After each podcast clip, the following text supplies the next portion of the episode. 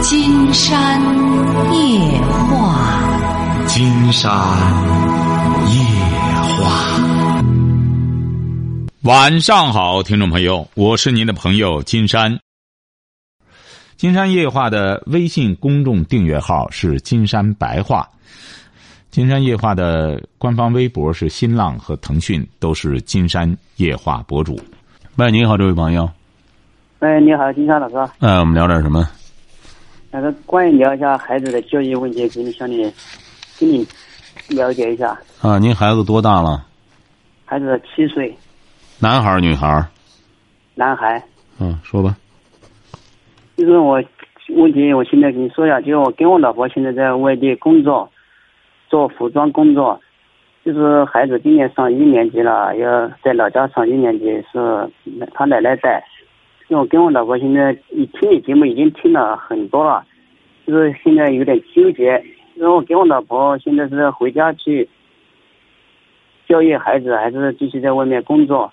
就是我们在外面办过加工厂，一年收入也还好。回老家去就没有什么工作可做啊，在老家，因为我们做的那个技能不一样，在老家就没有这个技能，就不好做。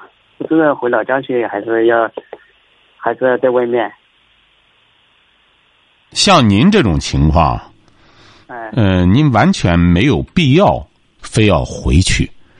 金山是指的那种父母实在没事儿，就在外边混，为了回避带孩子呃麻烦。你比如像你们在外边搞这种服装加工，而且收入还挺可观的话，你教育孩子，金山也没说你必须得是父母得怎么着怎么着，你可以给孩子做一个。做一个规划，学习的规划，按照这个规划来监督他学习，也是可以的。你比如说吧，金山说的那种方法，你可以让他奶奶监督着他，你们每天得完成作业，要有错题本儿，呃，复习要有这个问题本儿，你们隔三差五回去之后就要看看这个。如果要是他这个错题率很低的话，你比如你们都能够从这上面能检查出来了，你也有的放矢，能够能够有检查他的依据，或者给孩子规定好了几点起床，呃，饮食怎么着，要听奶奶的话，不听的话，那就要回来特意再给他谈，不要让孩子过多的接触电视和手机，这就可以了。你在家里。也是这样做，你这个父母不可能整天在家里啥活也不干呀。哦，他这个他奶奶都是能做到的，但是作业都要完成的，手机、电视都没看，电视都是偶尔看一下，手机都没接触。你这个作业完成啊，金山讲了，他这个质量不一样。你现在很多孩子小学的时候啊，呃，哎，挺好，爸妈一说在班里十来名或者怎么着的。这孩子基本上就是学习一般的，在小学应该是一年级、二年级的时候，基本没有错题的。他讲的很细，而且也很宽松。这个时候是培养学习习惯的时候。你这个时候你不能一看啊，作业也做了，怎么着也弄了，你这时候就学个一加一等于二，你弄来弄去的，孩子不越来越不愿动脑了吗？再就是给他一些课外阅读的一些东西。也得给他稍加设计，这就像你做服装一个道理。你要给别人做服装加工的时候，你不量量人家的身材，你不看看人家的高矮胖瘦，你能给人家做吗？哎，对对对对。你辅导孩子也是这样，你对他整个没有了解，光听老师怎么说，老师一般情况下就对大众而言的，这班里五十多个学生，基本上别不及格就成了。那你要想让孩子想能够出类拔萃的话，指定得在家里开小灶。哦，晓得吧？哎，不一定非要回去。呃，金山老师，我还有个问题想跟你嗯了解一下，说一下。你说我万一我我爷爷的房子要叫我买，你说我要不要买的？你爷爷的房子？哎，对对，他现在八十几岁了，说他把他想把他的后事处理掉，他叫我买，你说要不要买？关键你爷爷他有几个孩子啊？他有三个孩子，就是我叔叔、我大伯还有我爸爸。那你奶奶还在吗？就他叫我刚刚刚子见面，他叫我叔叔或者我爸爸，我爸爸他们买，那他们都不要。你奶奶还在吗？我奶奶就前几年过世了，哦，没没。那他把房子卖了，那意思他还住着，就是过世之后就是你的了，是这意思吧？哎，对对对对，哦，他是农村的房子还是商品房啊？就是这就是在县城里面买一个地基造的房子，地基造的，这不经常问你是小产权还是大产权啊？小产权就是有个土地砸地的那种，哦，小产权。哎，嗯，你要觉得划算的话，可以买啊。你就是把你那个让他们都签字儿就成啊。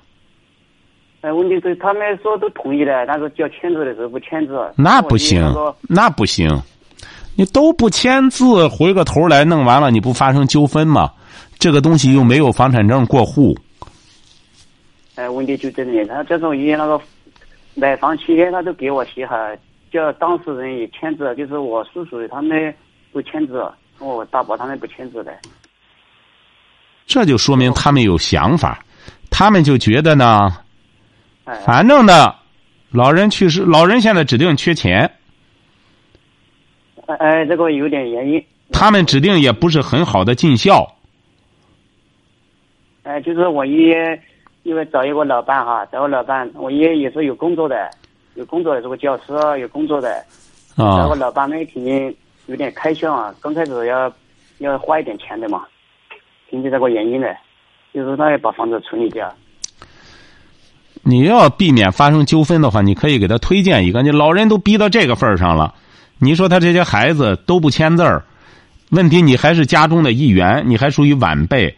金山是觉得你真要买了，你爷爷真要签字儿什么的，你说真要是这样愣干什么的话，也未尝不可。但是你搞的不就是人财两？你搞的不一家人的亲情不就没了吗？哎，但是其他都说的好好的，就是那天叫签字的时候没来，都说没空没来。你可以拿着那个去找他们去呃，拿什么？拿那个买房契约？啊！对呀、让他们签去，你找他们签去不就得了吗？请他们吃顿饭。哎，但是都饭都叫哈，都是叫他们来吃饭的时候，人这个说忙，那个说忙没来。啊，你找他们签去就行了，找他们签。哦，哎是吧？要不然这个一般来好也没什么矛盾的哈，只要说好。啊，说好了应该就没问题了。他们都主动放弃了，都不干什么了，那你爷爷哎先请他们来的，我我是要不要不大哥了，是先请他们来的。因为这种小产权房啊，他们折腾也没法折腾，他不像那种有房产证的，他按按一些规则办事儿。小产权房也没房产证，你真要买了，你爷爷都签字了，他们也没什么辙。但是你没必要这样，让他们都签个字儿，这样他们就干脆放弃那种幻想。你别他们再不一定谁出点子，你让买吧，买了之后将来老头儿去世之后，反正呢你们到时候再争干什么的，这不就闹闹翻了吗？是不是啊？就是那个买房契约上面写好，先收，假如那个房子是二十万，收我六万，其他还有十四万，就是我爷爷随时急需用的话就给他，要是他过世以后钱没还完的话，就分给他那个几个儿子啊。不是不是，那个再说吧，那个再说。反正你就是他分给他，你给他钱之后他分，先让他们也得写写清楚这个，包括当初的时候这个钱的你们写的一些那种收据什么的都留好就成了，好吧？哎，都哎都有的啊。哎，好嘞，好，再见。啊，那行。喂，您好，这位朋友，啊，你好，哎，我们聊点什么？是我吗？是您啊？嗯，你好，金山老师。啊，那个我吧，我家我是我是我我家里有两个孩子，都是姑娘，然后我是我是小的，然后我姐我姐嫁出去了，你多大了？我我现在二十一岁，啊，就是嗯、我姐我姐嫁到县城里面了，然后然后我现在也谈了一个对象嘛，然后也是村儿里的，然后嗯经济条件也不是很好。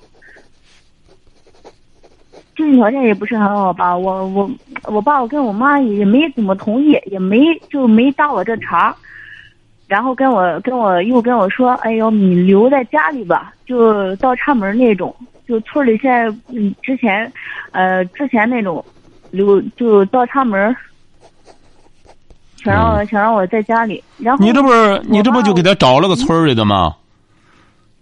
他他没给我找，就是有这个意思嘛。然后这两天这两天又跟我说这件事儿，我说我谈的有吧，然后他们也不是很同意。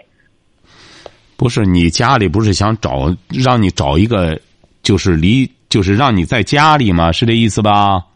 对对对，你找的这个，嗯你找的这个就是你村里的，他不比倒插门更好吗？倒插门的来了还觉得自个儿身价降低了，你本村里的他不不倒插门，他就在你门里边了。啊，不是，我找的这个不是不是在我们村里，你，离我们家你还要二三十里地吧，差不多。你怎么说是你村儿里的呢反正？也算是比较远的了。你怎么说是你村儿里的呢？不是，呃，我说我我也是，呃，我也是在村里的，然后然后我找的这个也是村里的，不是不是我们一个村的。啊，你让他来倒插门不就得了吗？你说我们家反正你家离也不远，你来晚上来插门也近。哦，不 是这么回事嘛，他是独生子女，啊，怎么了？他是独生子女啊，他不能，他他不能倒插门儿呃，对，就是这个意思嘛。他也不能倒插门，然后，然后他，哎呀，家庭条件也一般，说实话也一般。他你你就姊妹俩？吗？呃，对，我是两个，我我姐嫁出去了，现在就我一个一个人。哦，那你再找一个倒插门的吧，要是看谁愿意倒插门。哎呦，这不是我我我已经跟我这个这个男朋友嘛，已经谈了一段时间了。我现我现在就我妈肯定是为我好，她说你在家里你在家里吧，肯定是，呃，也受不了苦，自己爹妈也在身边，然后也不会受气，这样。我我我拿不定主意，我感觉，我跟我男朋友关系还是可以的。谈多久了？嗯，半年多了。半年多了，已经有关系了嗯，没有，就是正常谈恋爱。啊，正常谈恋爱。嗯、金山觉得只要正常谈恋爱，现在不要把这个关系搞得太复杂，晓得吧？哦，明白。哎，搞不要搞太复杂。呃，这个男朋友干嘛现在这男朋友在济南，在济南干嘛呢？打工。对，呃在济南开挖掘机，然后一个月也就四五千，四五千左右吧。哦，你就是找了倒插门的，他回过头来，他也得呃出来打工啊。嗯，最近吧，我妈又那个，反正别人吧也是给我介绍一个，然后是外地的，然后想在本地安家，呃，我妈又想让我见见吧，我还不知道怎么办。你可以见见，金山估摸着你找这个不不倒插门的，你都觉着人家经济条件不好。金山发现很多农村的，他要给他倒插门的话，这男的基本上就是光身一人进门，蹦子儿不给，那就是经济条件就更差了。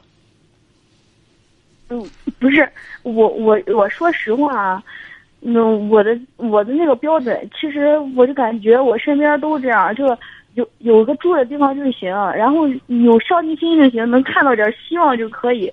我我们的标准都这样，也不是说。哎你这个岁数啊特别好。你这个岁数，他就是得过且过的时候，哎、觉得自个儿呢也就这么个身价了，那标价呢上不去，就不如干脆就找一个差不多的，年貌当相当的也没什么错。是啊，你就让你家里给你推荐的，你也可以见见，见见又能怎么着呢？见见之后，没准你觉着啊、呃这个挺好，没准又觉着更干什么了。你和那一个本来也是作为一个恋友，作为一个朋友，那你可以见见，因为你现在本身就没拿定主意。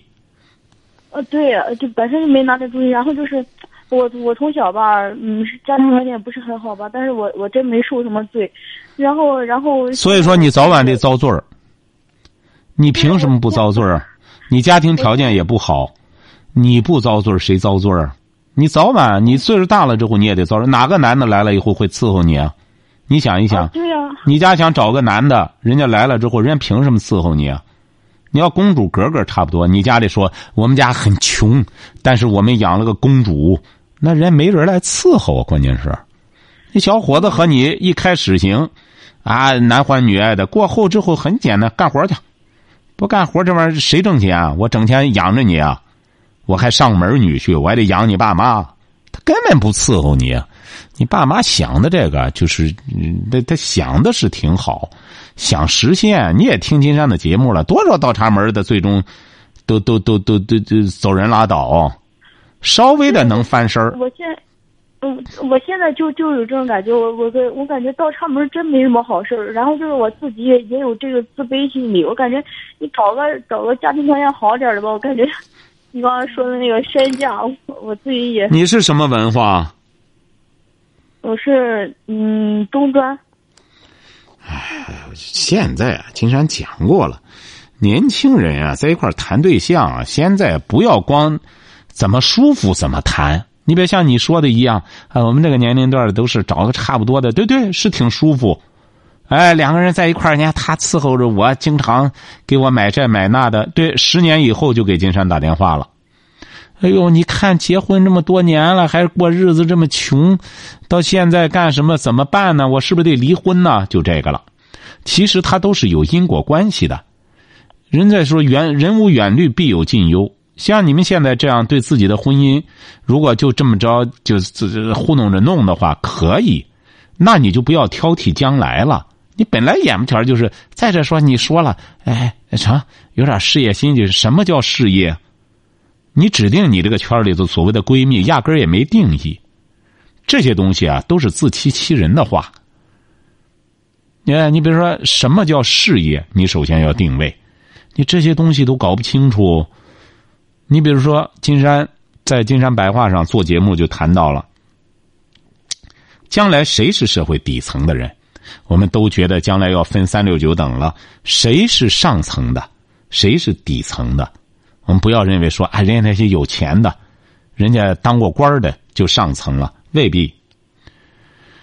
就这个人啊，首先都拥有一种先进的理念，怎么才能做到知足常乐？理念指使的，哎，他这个知足常乐不是演给别人看的，他是发自内心的一种常乐，他不是炫给别人看的。我们很多人啊就觉得，哎，我可知足了，我这现在你看我多悠闲，哎，回到家里难受那样，生怕让别人看见，干什么之后得给别人炫那种，呃，炫炫炫幸福，这就说明什么呢？这就说明越是很不幸、很自卑。生怕被别人看不起，那么怎么才能避免这个？就是在你这个年龄段那么一开始设计自己的婚姻，就要对自己负责任。你说我那时候年轻也没多想，那好，金山在选择上就说了，你没想可以，你要对你的这种不去想，要付出责，要付出代价。你别想有个女孩现在在芬达上已经问了我。很很多次了，就说到父亲说借高利贷，呃，不是借搞公司，所谓的公司担保，人家那公司最终亏了，银行当然要找担保公司啊，担保了之后，结果扣了他的房子，扣他家的车，什么都弄了，最终说他他有钱，别人借他的了，啊，别人借他的，他爸喝酒喝醉了，把所有的借条什么都丢了。丢了之后，现在呢就想找讨债公司，去找这些人愣要去。您说这不是雪上加霜吗？那金山给他说：“你现在你爸这个事儿，他这个高利贷啊，他一天两天的滚的很厉害。他呢结婚的时候呢，家里可能给他几万块钱，最终又借他十万，现在还甭说还了，现在房子车都押出去了。那么现在他就觉得，我作为女儿，我应该管娘家。”我还有弟弟什么的，我都得管。金山说：“你可以管，没说不让你管。”金山本来给他出了个主意呢，你把财产稍加界定一下，你别这样一家人都捆到一块儿。你捆到一块儿啊，尽管是我们说荣辱这个共担、荣辱共享，但是这个荣辱共享绝对不意味着要同归于尽。哎，我们这这到时候同归于尽一块干什么？这是不明智的。就是怎么着呢？要尽力而为，甚至全力而为，但绝对不是同归于尽。但是这女孩子老是就在自己这么一个思维上，我得管你，你有这个能力管吗？关键是，你想想，他这一切都是爸爸一步一步的走出来的，走出来就要担责呀。他就搞不清楚这个责任谁来担，别人不会代替担的，哎，别人不会担。那你们原来的时候有一个人给金山打电话也是这样，他找什么讨债公司给一个小伙子要六万块钱，这是几年前打电话了。最终这讨债的也是，把那小伙子也不知道这个弄到个屋里，也不知道关多长时间。那小伙子就是怎么打怎么干什么，就是要命有一条，要钱没有。最终人家还报案了，报案之后公安局来干什么了？之后最终那讨债公司没给他讨钱来，最终得给他们要补偿。我没要钱来，但公安局怎么处理我了？你们得给补偿。最终没讨债，他又欠这个讨债公司的债了。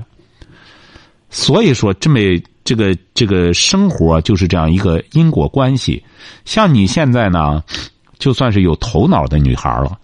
那么你现在就要谨慎的来设计你这个婚姻，先把很多问题理顺理清楚。哎，你要没理顺没理清楚之前，可以交往着男朋友，但是不要把关系复杂化。交往的同时，一定要把给金山说的这些话要和对方交流。你所谓的事业是一个什么标准？男孩子得看看哦。你说这事业，我看我能达到吗？你最终你光说事业心，那人家开了个大挖掘机，今年开个挖掘机，明年人家开俩挖掘机了，人家这是不是干事业干更好了？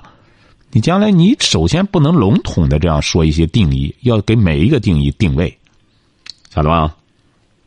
嗯嗯，明白。哎，对，那个老师还有一个问题，就是就是，嗯，我们不是刚谈了半年多嘛，然后他他爸爸他爸爸知道这事了，想想跟我爸妈见面，然后 我爸妈吧还不同意。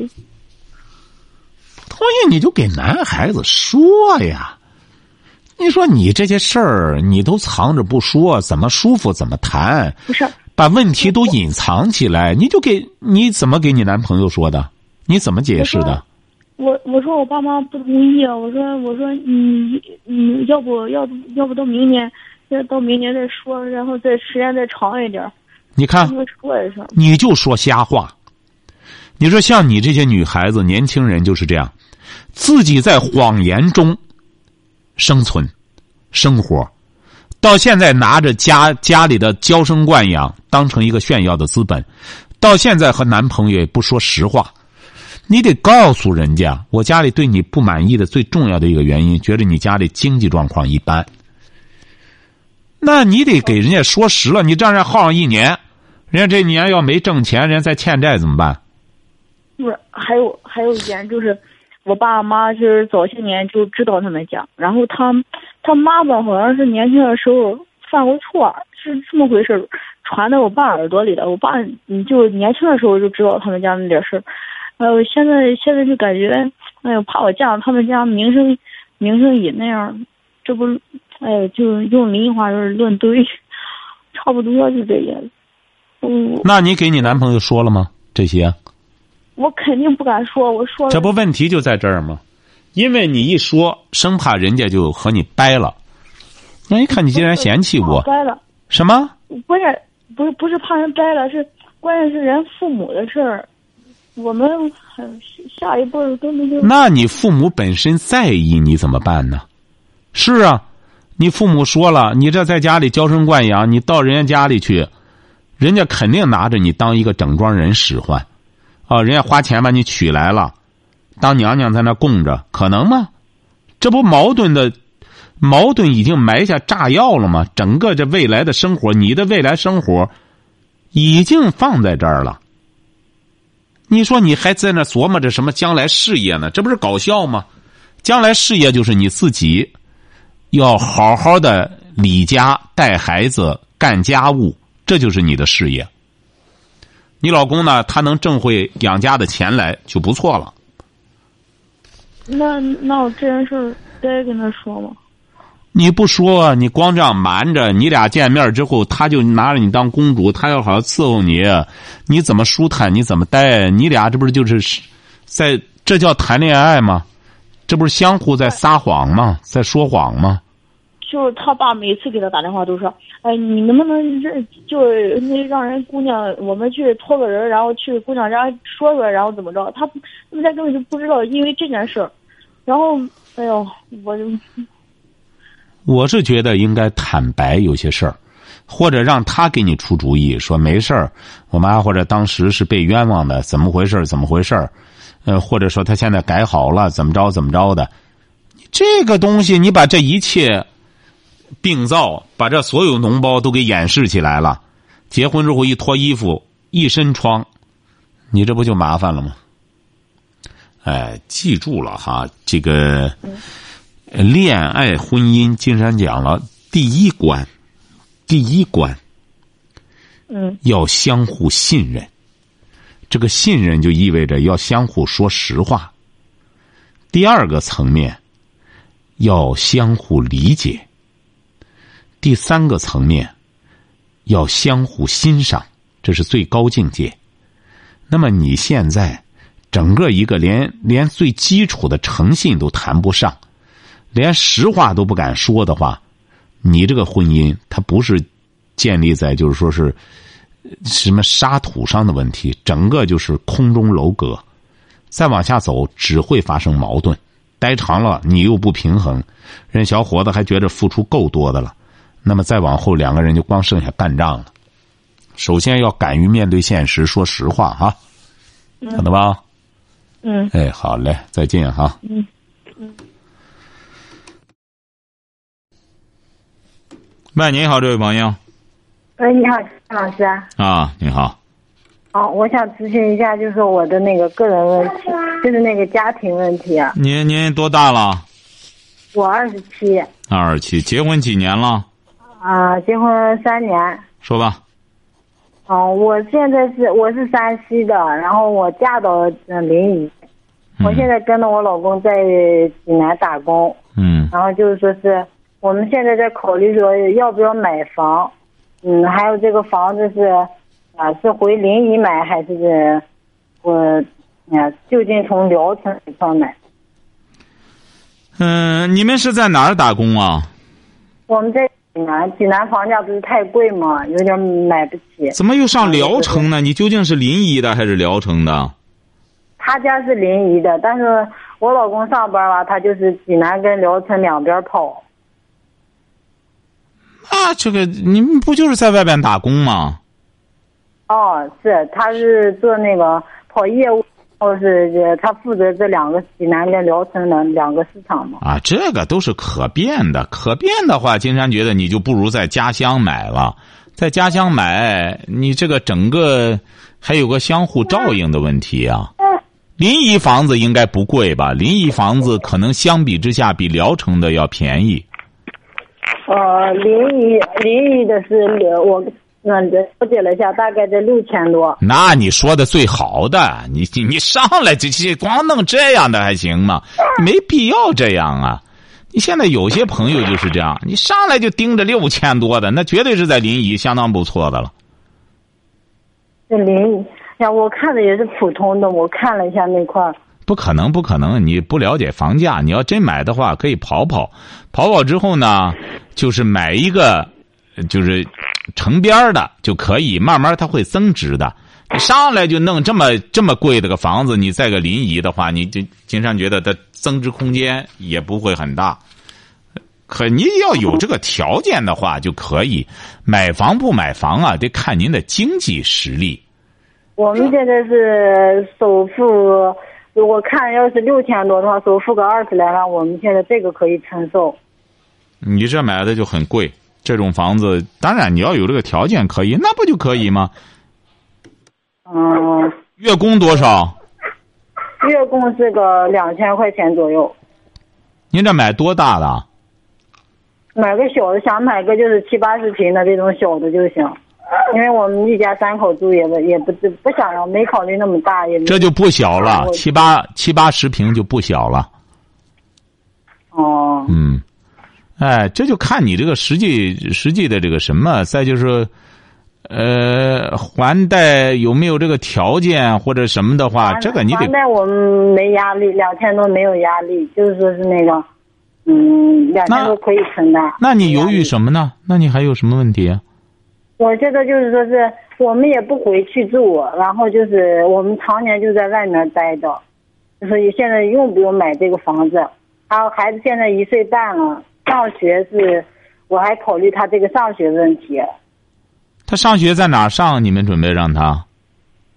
嗯、我这就是说现在就是房子买在哪儿，想让他在哪块儿上嘛。你肯定得买到，你俩在一块儿一块儿在外面打工嘛？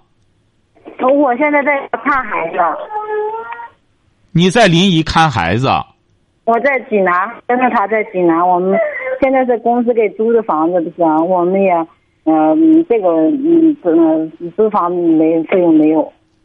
那你不行的话，你就在临沂买了之后，然后孩子上学之后就回家照顾孩子，或者你对象本身跑业务，他不行的话，他也在家乡附近找个工作不就得了吗？能买上房子，再买个月供不就得了吗？你在孩子再大大上学之后，你也可以工作。